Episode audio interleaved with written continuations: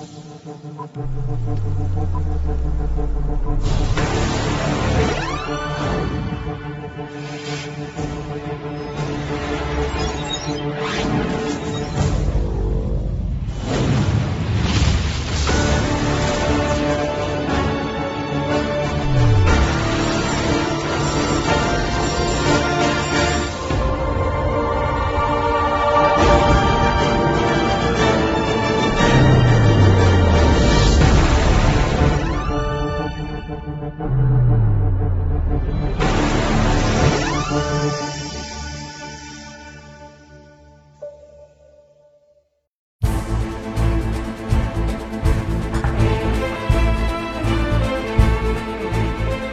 收听新的一集《小麦印钱功课》，我是孔老师。我是小宋老师，好，小宋老师的声音为何变得如此的浑厚呢？因为我是王老师扮演的角色是小宋老师。你不用承认这么快吧？哎呀，好，这个大家可以听到啊，就是我们这期节目呢又换主播了啊，就是小宋老师最近好像比较忙啊，这个时候他已经在成都和学姐们正在努力的工作啊，在挥洒汗水。哎，对对，他们临时呢把这个王老师那个拽过来啊，就从洛杉矶啊大老远买张机票啊送到上海，弄到我家，然后才录这期节目。好嘛，专门进口一主播，但实际上来说呢，听说大家非常喜欢小宋老师嘛，所以没有他这个节目不太行，所以我就只能勉为其难来扮演一下比我小十一岁的小宋老师。哎，对，然后呢，如果大家没有听过什么电台的话，这是我们啊、电台的这么一个创始人。嗨，今天出门开车把屎给撞了是吧？所以叫创始人啊。哎呵，你这个也是够会挑地方的啊。得，然后让我们正式开始我们的节目啊。这可能王老师不是很熟悉啊，所以说我来跟你说一下，我们这个节目呢，主要是来讲一下这个 MX 制式的一些近期会上映的电影。比方说，我们这一期节目呢，就会聊到我们马上在六月二十八号会上映个 MX 三 D 版的蜘蛛侠啊，英雄远征啊。哎，英文是 Fireman Far From Home。哎，对，对，王老师，你要不要用您的这个家乡口音来再报一遍？我们这个家乡啊，来自恒河旁边的这个印度啊，我们那当地人说就是 Spiderman Far From Home。王老师这一看就是从硅谷跑出来的，嗯，哎，您瞧瞧哈，English 歪里歪里鼓的，呃，很配得上您这个程序员的这么一个政治工作啊。您瞧瞧。在我们说之前呢，可以先说一下，就即将登陆 MX 影厅的一些电影啊。好。我们可以从这个片单里看到呢近期有很多片子啊就是急不可耐的呃想率先跟我们中国大陆的观众见面这是一个可喜可贺的事情。但比方说这个六月二十一号的 imax 三 d 版本的玩具总动员四。哇这已经出第四部了啊。对这个也算是近期一个比较大的这么一个定档的新闻了因为呃很多人都已经非常期待这部电影因为是很多年之后的这么一个呃续集吧。然后呢还有一个就是它目前为止出现的烂番茄评分是百分之一百所以说呢还有很多人会很期待这部电影的成绩啊这是这么一个事情。啊让迪士尼又一次用续集来激发我们情怀党的这么一个钱包了所以说啊迪士尼爸爸真棒嗯。嗯，主要怕那个再不拍第四季，大家就把巴斯光年给忘了。呃，巴斯光年跟我们这次这部电影的这么一个角色长得非常非常像啊，哎等我们立刻再说。嗯都有个玻璃罩啊。嗯，对对对对，然后完了以后呢，就是我们这部片子啊，六月二十八号的这个 MX 三 D 版本的《蜘蛛侠：英雄远征》啊，就是我们接下来要讲的电影。这个呢，怎么说呢？首先要比北美呢要提前这么几天啊，北美我记得是七月二号吧，啊，是这么一件事情。呃，这是非常有意思的啊，就是现在有很多电影呢，因为各种原因选择在中国大陆先上。我们记得我们当时在说电影的时候，可能一年前、两年前想都不敢想的事情，啊，现在已经是一个挺正常的现象了。是很好的促进了这个大家向中国旅游的一个可能性啊！毕竟可以先 呃比美国的观众先看到这部电影，对吧？哎，你知道复联四的时候，真的有很多国外的这个观众为了不被剧透，就跑到中国来看的。是还要提前三个月先练习中文是吧？人家就不能看原声嘛，人家非、哦，对啊，非得 非得看中中配怎么着？嗯真的是对，所以所以说呢，我觉得这个应该也是我国旅游局促进旅游的这么一个最新的政策啊，不开开玩笑，开玩笑。嗯，是是，呃，对，呃对。然后呢，还有接下来就是七月五号有一部片子叫那个《八百》啊，这个哦片子呢是呃一部国产电影。我们之前在呃往期的小麦一线功课呢也多次提到，中国国内首部用 MX 摄影机来拍摄的这么一个电影。那真的得要去电影院支持一下了。然后我们来说一下这个下一部电影，就是七月十二号上映，这个也是呃这两天刚刚定档的消息，IMAX 三 D 版本的《真狮版《狮子王》啊。哇哦，这个呢，就是由 Jungle Book，就是奇幻森林的这么一个团队来做的，所以说呢，从这个预告片来说，成片的这么一个质量确实是非常逼真的啊，是这么一个事情。等于又锁定了这个下一届奥斯卡的最佳特效奖了，估计。嗯，我估计是的，而且呢，就是《狮子王》这个 IP，我觉得也不用多说了啊，这个大家你说能不看吗？只能再一次说，迪士尼爸爸真的很狠啊！我的钱包有没有要不见了？嗯，这布局了二十年的布局是不是？先用动画片让你们先看爽然后再来一部三 D IMAX 这个电影，所以我觉得这个在荧幕上看这个三 D 做的大狮子，估计也很爽啊！真的，这个片子真的是非常非常期待，而且我要再说一遍，七月十二号呢是中国大陆上映时间，七月十九号呢是美国的上映时间。又早了一个周嗯！对对，王老师到时候给你剧透啊，木法沙死了！哎呀，我都不知道呢。嗯，对，然后呢，这个来重点说一下这个本片的这么一个剧情介绍，给大家先说一下这个小蜘蛛到底讲什么东西啊？好这个。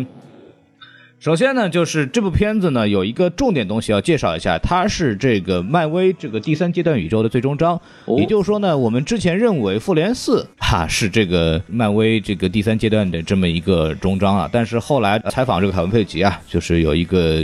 电影大号叫大宋看电影，然后通过 B 站采访了一下这个凯文费奇，他问是为什么你把小蜘蛛放在第三阶段之后的第一部电影，就所谓第四阶段的第一部电影，然后凯文费奇就说，哎，不是啊，那小蜘蛛是个第三阶段的最后一部电影啊。然后全场就傻了、哦啊！这是他第一次向这个公众透露出这个小蜘蛛在这个整个漫威宇宙这个规划里边的这么一个地位啊、所以说呢，这部片子不出意外一定会跟复联四的结局有很多的结合。这部电影呢，可能就是讲的就是这小蜘蛛啊，是吧？啊，复联四之后啊，钢铁侠不是已经不在了嘛啊？如果你被剧透了，早点看电影啊！嗨，不要怪我们。然后他就很伤心，但他同时要担当起这个拯救世界的这么个重任嘛，然后就开始行侠仗义什么的。然后有一次就发现呢，哎，他们需要休息一下，为什么呢？就是学校呢，很可能是他们上次获奖的这么一个，应该说很可能他们五年前获奖的那个科学竞赛啊，科学竞赛啊，就是可能有奖品呢，就是去这个国外旅游吧。然后那个可能学校一看，哎，你们几个人，哎，怎么突然就出现了？那五年前那个旅游你们再来还要不要玩？这个奖也是缓期五年执行是吧？嚯！嗯，你这个术语好像用的不太对地方啊。对，然后呢，他们可能就借此机会呢，去欧洲去游玩一番啊，游玩一番。那个预告片里也跟警察说啊，我要去旅游了，然后怎么怎么样。毕竟是个孩子嘛，对吧？毕竟是一个念大学年龄哈，但还在念高中的这么一个小朋友。对，然后然后呢，这次相当于就就是一个团体旅游啊，跟这个高中同学啊，比方说那个 Betty 啊，像那个 MJ 啊，像 Ned 呀、这些人，就是一起去出去玩。本来说呢，我们这出去玩你就别找我了，我就算休假对吧？请个年假我就去出去玩了。哎，没成想呢，就是被这个局长大人啊，马者发可侠啊，局长大人呢就是找到啊，说你我这儿还有点活让你干干啊，大概是这么一个事情，然后就遇上了这可能我们在片中里边预告片里边也提到了这个神秘客啊这些人啊，跟神秘客一起去解决一些来自于什么平行宇宙的危机，大概是这么一个东西。所以说呢，大家也知道啊，也从预告片里说，基本上大概的剧情主要点呢也能看得差不多啊，也就这么一个事情。嗯。但是我还是不是很赞同局长这种做法，毕竟这个找童工是不好的，对吧？是违法的。呃，是是是，呃，高中毕业快毕业的话，应该到十八岁，不重要不重要啊，对对不重要，呃对，然后我们把这个剧情介绍讲完了以后呢，我觉得可以稍微说一下这个主创的问题。好，呃，我觉得主要的核心人物大家也不用太多说，汤姆·赫兰德啊、雅各布·巴特隆啊、赞达亚这些还是演他们原来很比较重要的角色嘛，就是小蜘蛛侠、MJ 和这个呃 Ned 这个小胖子。重点可以说一下的是一些新加入的角色，首先就是有一个演员叫杰克·杰伦哈尔，他在这部电影里扮演了一个人物叫神秘客啊、或者叫置换客，有不同的翻译。这个杰克·杰伦哈尔呢，之前前演过两个角色是非常非常著名的，就首先就是《断背山》里边，他是跟那个希斯莱杰两个人搭档的啊，就是大家也懂。还有另外一部电影叫《夜行者》，这个电影呢，他也是在里边演了调查记者吧，挺不错的这么一个片子。两部电影不用多讲，他凭借《夜行者》也拿到了金球奖的最佳男主演的提名，所以说呢，他还是一部演技非常扎实的演员，也比较有名气。对，感觉他很像是那个奇异博士的那个卷福哈，也是一个就从来没有演过超级英雄的专业演员，然后拉进来演这种超级英雄。当然了，他在这个角色其实我们也很难说他到底是一个好人还是坏人嘛，咱们到时候看到电影再说。对，这个就很神奇了。一会儿会介绍这个神秘客的时候可以说到这些东西。还有一个很有意思的事情，就是当年在大家还记得零零版的这么一个蜘蛛侠三部曲吧，非常经典的版本啊，托比马奎尔。但是曾经在第二部的时候啊，剧组考虑换角啊，这个可能跟马奎尔自己的这个认识有关系，就一些事情。完了以后，他们曾经考虑的演员呢，就是杰克·吉伦哈尔。哦，他们俩其实长得也挺像的，嗯，对，就所以说当时杰克·吉伦哈尔是被当做蜘蛛侠的候补演员来看待的。哇啊，没想到差不多要二十年了，然后就是现在说。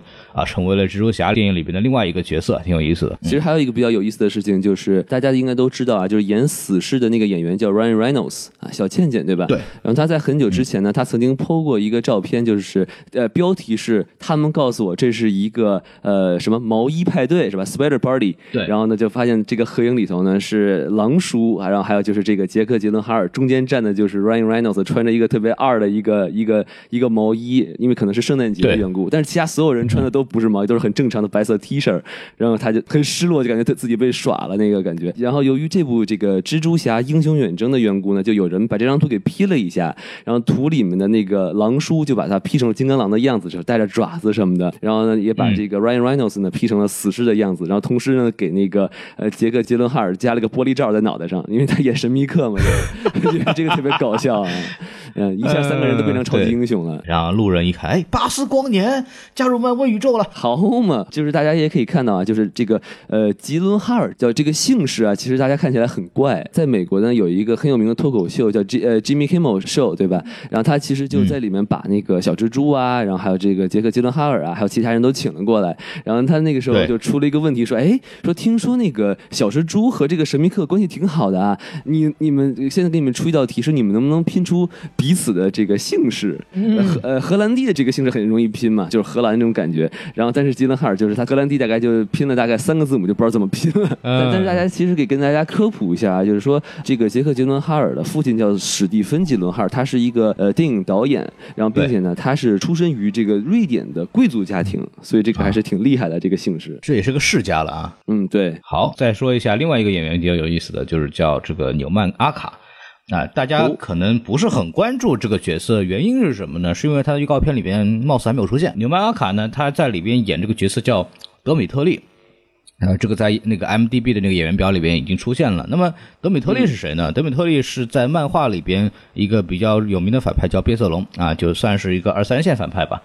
是来自于俄罗斯的，因为可以从预告片里边看到，呃，小蜘蛛貌似在一个俄罗斯的黑帮的机构扫黑除恶吧，扫黑除恶吧，所以说大家就猜测这个德米特利是不是就是变色龙，在设定里边也是俄罗斯帮派的这么一个头目。这个演员呢，其实之前呃演过一个大家比较熟悉的角色呢，就是阿拉丁真人版卫队长哈基姆。本来这个魔术师一变啊啊，国王呢不是国王了，我变成国王了，然后哈基姆就相信了，就特别傻，就是他只认国王不认人，你知道吗？然后被。被公主一番一番慷慨陈词啊，就开始说服啊，突然就重新就跳钟啊，这么一个事情。好嘛，我是忠臣是吧？对，就真的很好玩。公主一说啊，她头衔是国王有什么用啊？我是真公主啊，对不对？反正就是这么一个事情。我觉得这个主创这边其实也就介绍差不多了。对，然后呢，我们来说一下我们自己的对这个片子的一些期待。王老师，好，嗯，我反正我是看完这个呃《英雄远征》的这个预告片之后，我最期待的点就是呃里面大概有几秒钟的呃这个片段呢，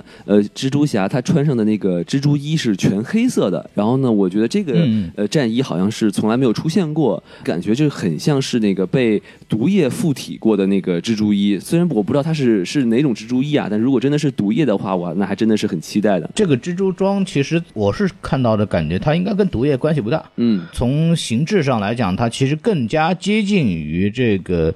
我们叫暗影蜘蛛侠的这么一个服装，就是潜行服。这个东西呢，大家如果看过《蜘蛛侠平行宇宙》，就是之前索尼出的那版奥斯卡最佳动画长片那个动画电影的话，就里边有一个尼古拉斯凯奇配音的这种来自于二三十年代的这么一个呃穿风衣的蜘蛛侠，它其实原型更多的是来接近于这个。包括在这个小蜘蛛的这个正统漫画里边也出现过呃全黑的类似于潜行服这样的这么一个蜘蛛装啊，所以说不是说黑色的制服一定跟毒液有关系。哦，但是比较有意思的是什么呢？就是现在相传啊，就是毒液宇宙，就索尼的毒液宇宙呢，很可能会被迫出现小蜘蛛的身影啊，在之后。但是这个东西具体就是漫威和索尼两边要进行下一轮谈判。就比方说，索尼可以说啊，你要是继续用的话，能不能？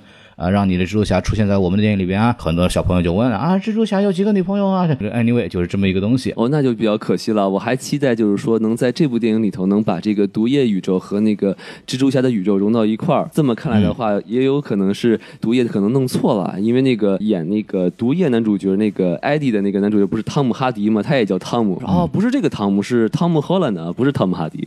然后说哦，不好意思，我是个外星的毒液，我也认错了。嚯，两个汤姆就可以见个面嘛哈？你叫汤姆，我也叫。汤姆啊，那我们去抓杰瑞吧啊，很开心的一件事情。两个汤姆抓杰瑞，或者两个汤姆争毒液，是吧？都难说。可以之后看一下这个蜘蛛侠宇宙和这个索尼这边的这么一个发展，因为我看了一些采访啊，就其实有一些这个媒体去问到了这个问题，就是蜘蛛侠这个黑色蜘蛛装到底怎么回事然后汤姆·霍兰德自己说的说法呢，官方口径就是。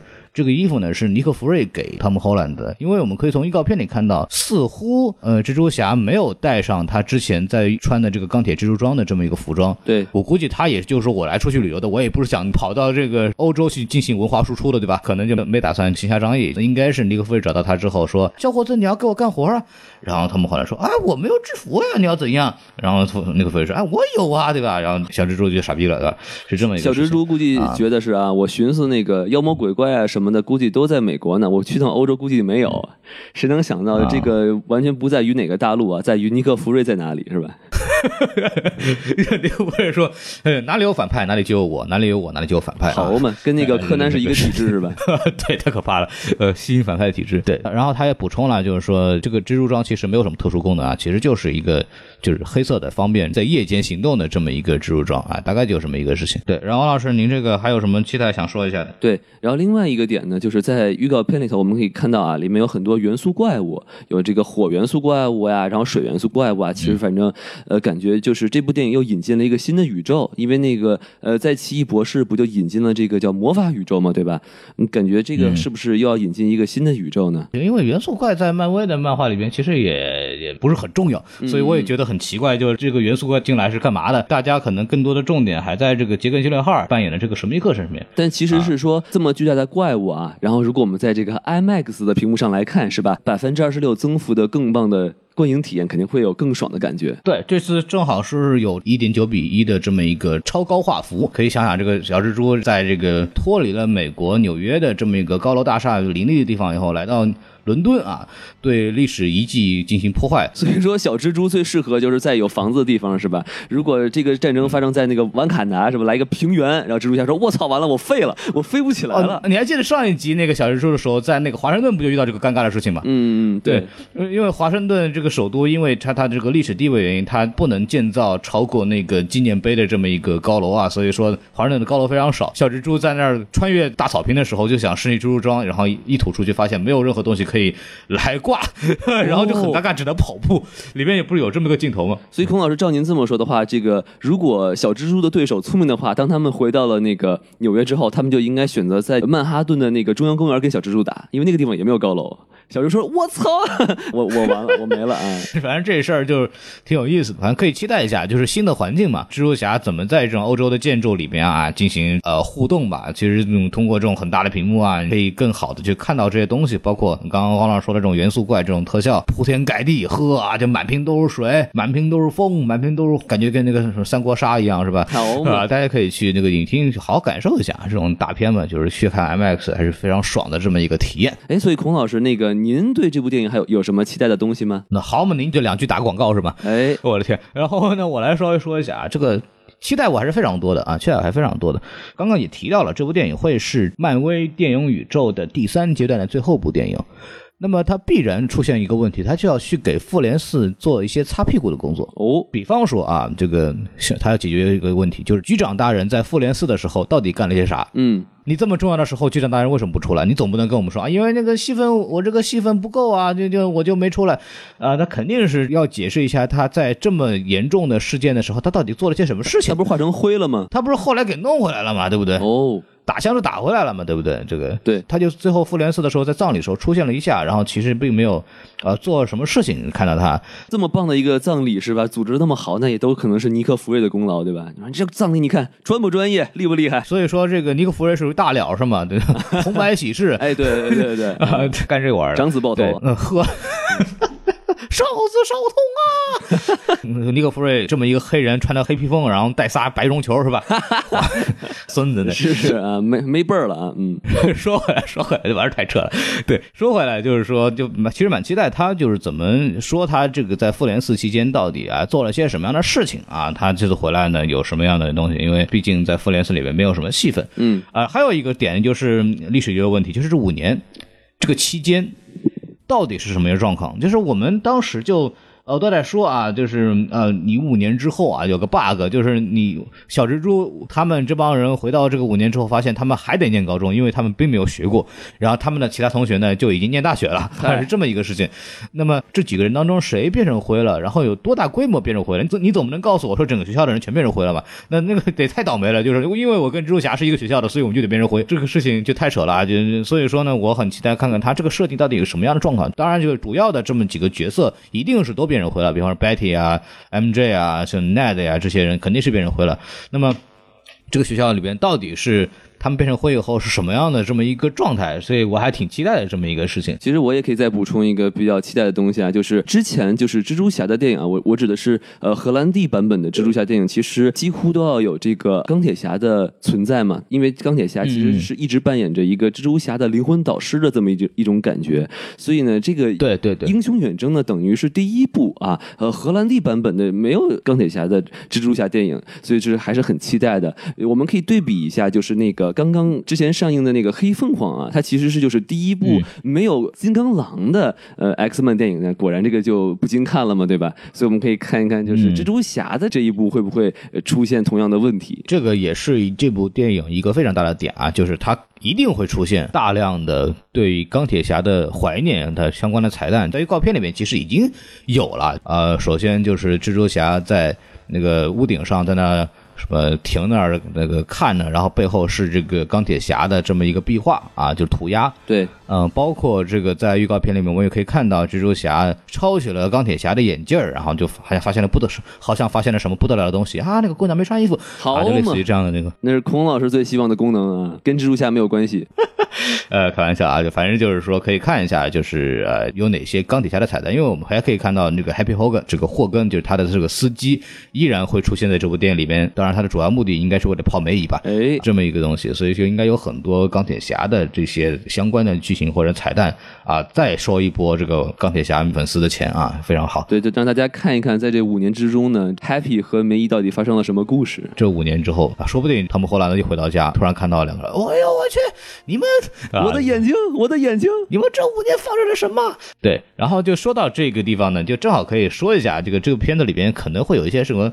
是个爱情桥段啊，大家可以从预告片里面也能初见端倪啊。就除了我们讲的这个 Happy Hogan 和梅姨之间的这么一个事情，哎，这个好奇怪啊，就不能说因为钢铁侠死了你就让司机接盘吧，反正看着反正有点有点诡异。哎，孔老师，你对司机有什么误解吗？没有误解嘛，就是爱情是平等的。哎，你瞧瞧，老司机也是很招人喜欢的嘛，对不对？老司机带带我啊。嗯，你瞧瞧，完了以后就可以说一下，就是除了 Happy Hogan 和梅姨之外呢，其实大家比较关心的一个东西呢，就是 MJ 和蜘蛛侠之间的这么一个关系递进。从这个第一集的时候，把 Liz Allen 啊，就是这个我们之前麦克基顿演的反派的这么一个女儿，就所谓的初恋吧，就给 MJ 和蜘蛛侠，这个也算是大家比较期待会出现的这么一个 CP。虽然说这里的 MJ 和漫画里的 Mary Jane 不是一个人，对，但是呢，他既然叫自己 MJ，那肯定是往这个路数拐，这个大家很明确的。所以说呢，可以看到这部电影里边，它一定会有这么一个递进的东西。所以说，大家可以期待一下往后这个东西怎么走。是，而且我觉得其实很有趣的一件事情就是上一部蜘蛛侠电影呢，小蜘蛛的初恋呢是一个黑白混血儿，对吧？然后这个嗯呃 Zendaya 呢，我我不太清楚她的这个族裔啊，但是看她的肤色，感觉她是大概是什么墨西哥裔还是什么东西，我不知道。然后呢，这个蜘蛛侠哎最好的朋友呢是一个亚裔小胖子，所以说蜘蛛侠不但是不但是好邻居蜘蛛侠，也也同样同样也是这个有色人种的好朋友蜘蛛侠。政治非常正确的蜘蛛侠啊，非常好。对，然后另外一段比较有意思的关系呢，就之前在预告片出现之前，并没有任何人去想，就是这个 Betty 和 Ned，就是那个呃白人小姑娘，大家应该有印象当中，就是虽然说戏份不是很重，但是曾经在学校的电视台的那个新闻播报的那个节目里边，其实看到过这个小姑娘。啊，叫这个 Betty，就是一个白人的小姑娘。然后她在这一部里边呢，好像跟这个蜘蛛侠的这个好基友 Ned，好像似乎啊是在一块儿了，是这么一个事情。这个有意思的事情呢，其实两个人在一块儿呢，也是有漫画的原名的哦。哎，这个也很逗。对，因为在这个漫画里边，就所谓主宇宙漫画，就是六幺六这个主宇宙漫画里边，这个有一个角色叫 Ned Leeds。啊，是蜘蛛侠在《号角日报》的同事，就是摄影师的那个同事嘛。嗯，在终极宇宙里边有一个那个蜘蛛侠有一个亚裔的好哥们儿，这两个人合并成了现在我们这个看到这个奈的角色。在主宇宙里边，奈的丽兹呢是和 Betty 后来在一起的。这个 Betty 是谁呢？这个大家如果看过老三部蜘蛛侠的时候，里边报社《号角日报》里边有一个女秘书。啊，就是黑头发的这个女秘书，然后对这个 Peter Parker 还是，呃，挺有好感的。这个女秘书呢，其实就是 Betty 啊，这个在老版的三部曲里边曾经出现过，就等于是说把他的同事关系呢移到了学校当同学了，是吧？对，在漫画里边呢，Betty 和彼得·帕克呢曾经也在一起过，然后呢，他因为什么原因分开了呢？一个原因就是这个。在第一部的这么一个女主角，就那个那个 Liz Allen，Liz 这个角色呢，也确实是在这个漫画里面出现过。当时就是因为 Liz，然后 Betty 误会蜘蛛侠跟他有什么关系，后来两个人就吹了。哦，对，所以说呢，这两部电影里边这个男女主之间的关系呢，和漫画里边呢，确实是有印证的，所以还是个挺有意思的这么一个细节。是，那王老师来，你你这还有什么可以去补充的？对，然后我觉得还有一个挺好玩的东西，因为毕竟是这个呃杰克杰伦哈尔第一次演这个神秘客嘛，然后呢，其实我们看他的这个剧照啊，你看他穿着这个金色的甲，然后还穿着这个红色的披肩啊，大家有没有觉得他非常像一个人？哎，就是非常像《冰与火之歌》的这个 James Lannister，是不是特别特别像？对，这个当时那个预告片出来的时候，我看那个很多弹幕啊，什么说，哎，这不是这个 Jamie 吗？对对对，实际上不是他啊，这杰米这个演员的咖位其实还不如杰克和杰伦哈尔。哦，这样子，反正就看他这个穿着这个盔甲，然后在那发那个绿光啊，我觉得还挺神奇的啊。这个叫什么？金盔金甲单黄袍，护心镜放光毫，士曼带扎稳了啊！这是一个秦叔宝的这么一个装扮啊。对对对，如果不是秦叔宝的话，就不是护心镜，就是护胸毛了，对吧？但也是很有用的东西。那是。黑熊精那是，嗯，这个神秘客这个东西正好可以给大家介绍一下，对吧？看过漫画的人都会觉得很困惑，说这丫在漫画里面不是一反派吗？而且他还不是像什么小绿魔章鱼博士呢？他曾经有过当正派的这么一个经历。他这个神秘客在漫画里边呢，从头到尾就没有当过正派，他一直是反派。那么他出现在这部电影里边是作为正派角色出现的设定里边，他是蜘蛛侠的这么一个新的好朋友，两个人一起那个解决这个元素怪的这么一个问题。然后呢，这个事儿就特别逗了，就是很多人就会有猜测说，到底是说真的是被漫威在电影里边洗白成为正派了，还是说他只是表面上是这么一个正派，然后呢，最后呢可能会就是露出马脚，然后就开始变成反派，或者还有一个说。法是因为这部电影引出了是一个很重要的概念，叫平行宇宙。平行宇宙，如果大家不是很清楚的话，去可以看一下这个《蜘蛛侠：平行宇宙》那部电影啊，它就讲来自于不同的宇宙观的，呃，都有一个蜘蛛侠，他们其实在不同的环境里边生长出来的，表现出来的形式就会变得不一样。嗯，呃，在漫画里面有一个很有意思的点，就稍微引申一下，漫画里面有一个很重要的一个问题，就是在某些宇宙里边，彼得·帕克是没有被蜘蛛咬到的，那么他也会有这个新的发展，比方说，那彼得·帕克没有被蜘蛛咬，那他就。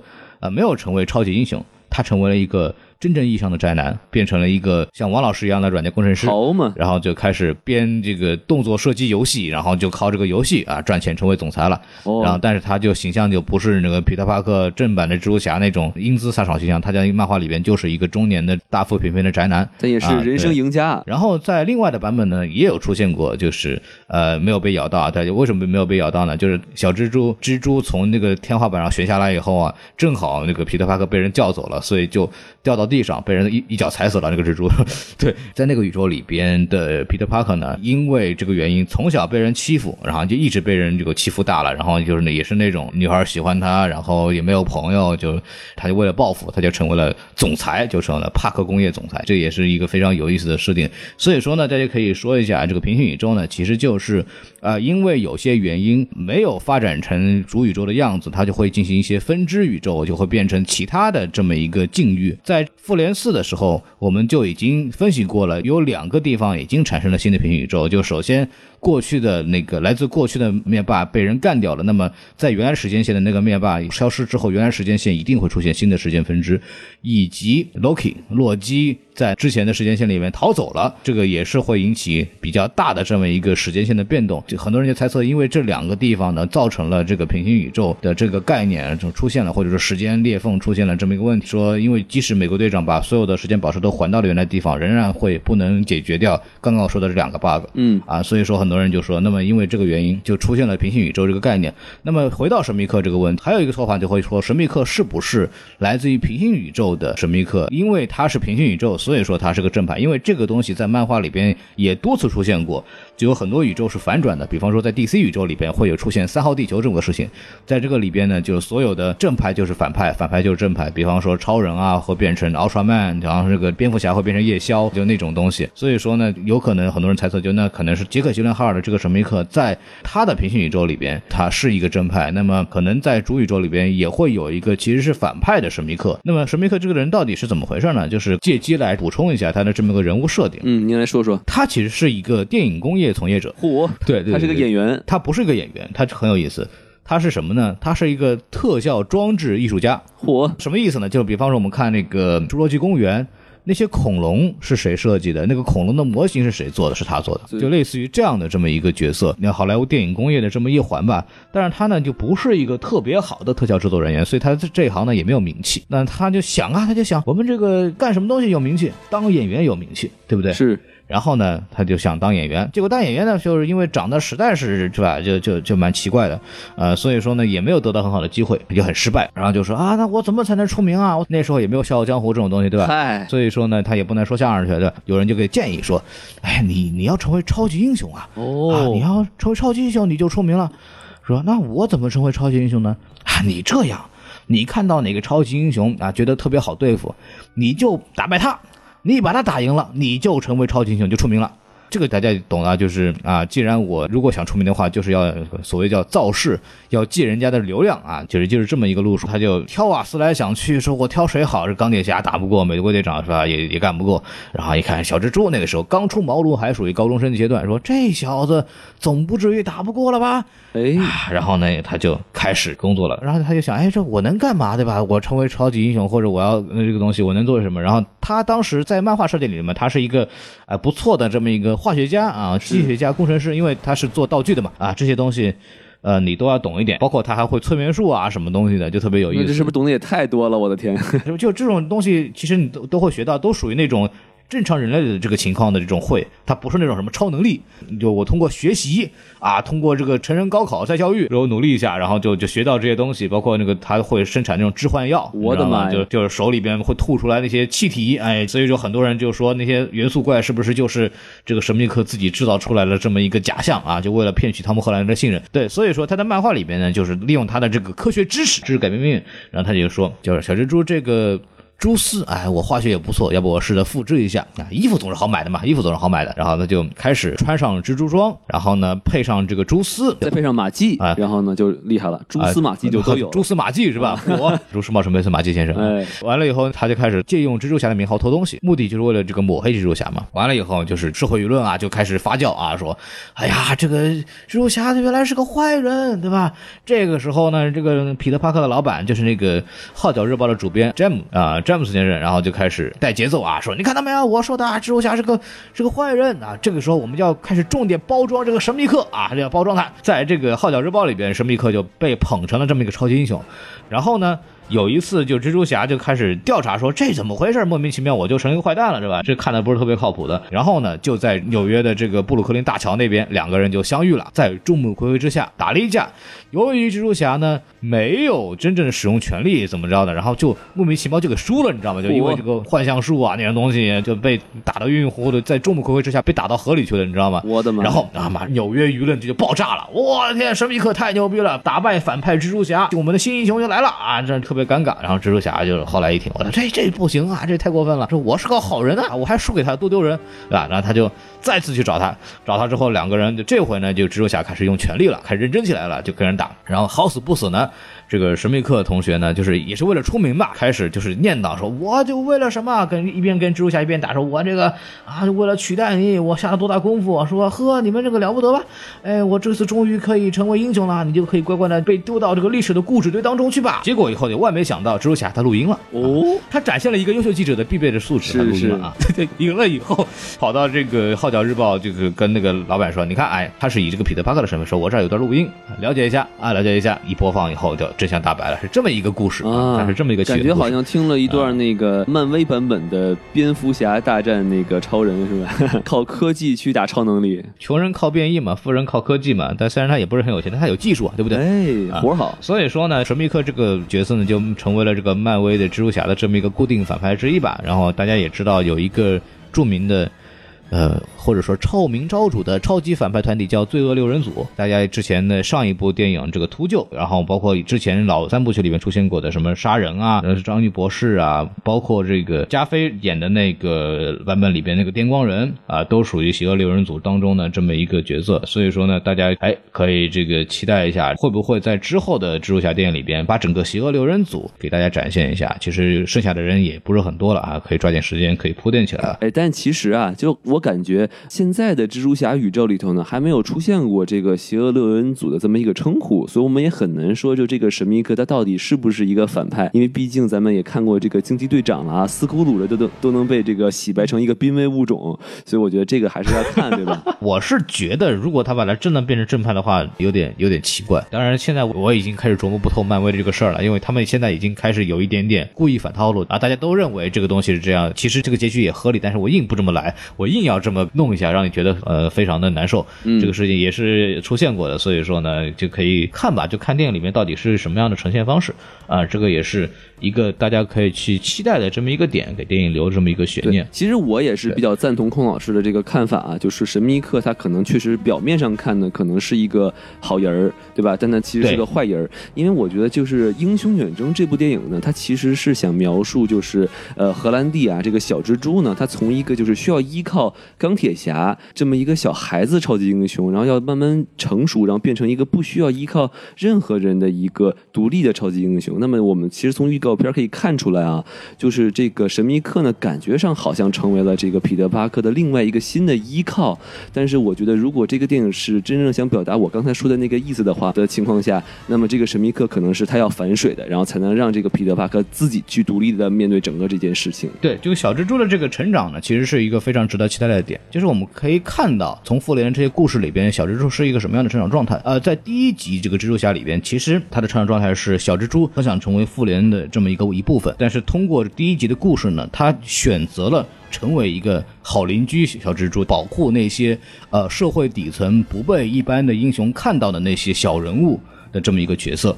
啊，这是他在第一集里边完成的这么一个人物弧光或者成长曲线，他是真正认头，就是说我意识到了这些人是值得我保护的啊，是这么一个事情。是完了以后呢，他相当于那一集里面就拒绝成为复联的这个成员，然后就回到纽约了。然后呢，在这个复联四的时候呢，其实就。呃，就提到就是小蜘蛛侠是复联三的时候，小蜘蛛被钢铁侠就是钦定了啊，钦定了，就是说呢，你你来吧，就是你成为我们的这个复联成员了。这个时候呢，就蜘蛛侠开始肩负呢就是更大的角色了，包括呃复联三到复联四，其实是已经被大家认为是一个真正的复联的成员了。那么这个里边就是涉及到小蜘蛛的这个人物的这个角色变化呢，像王老师说的，他一定会进行这么一个比较大的书写，就是在钢铁侠之后，嗯，他是如何从心态上。真正的成为了不只是一个复联成员的问题了，他怎么成为一个复联成员的核心成员？因为在漫威的这个漫画里边，蜘蛛侠的地位也好，包括在汤姆·赫兰德在这个漫威宇宙的这么一个地位也好，他一定会成为新一代的复仇者联盟的这么一个核心成员，甚至是 C 位。所以说呢，在这部电影里边，一定会完成汤姆·赫兰德的这么一个人物成长和转变，他如何成为一个真正的有，甚至是有领袖地位的这么一个复仇者联盟成员。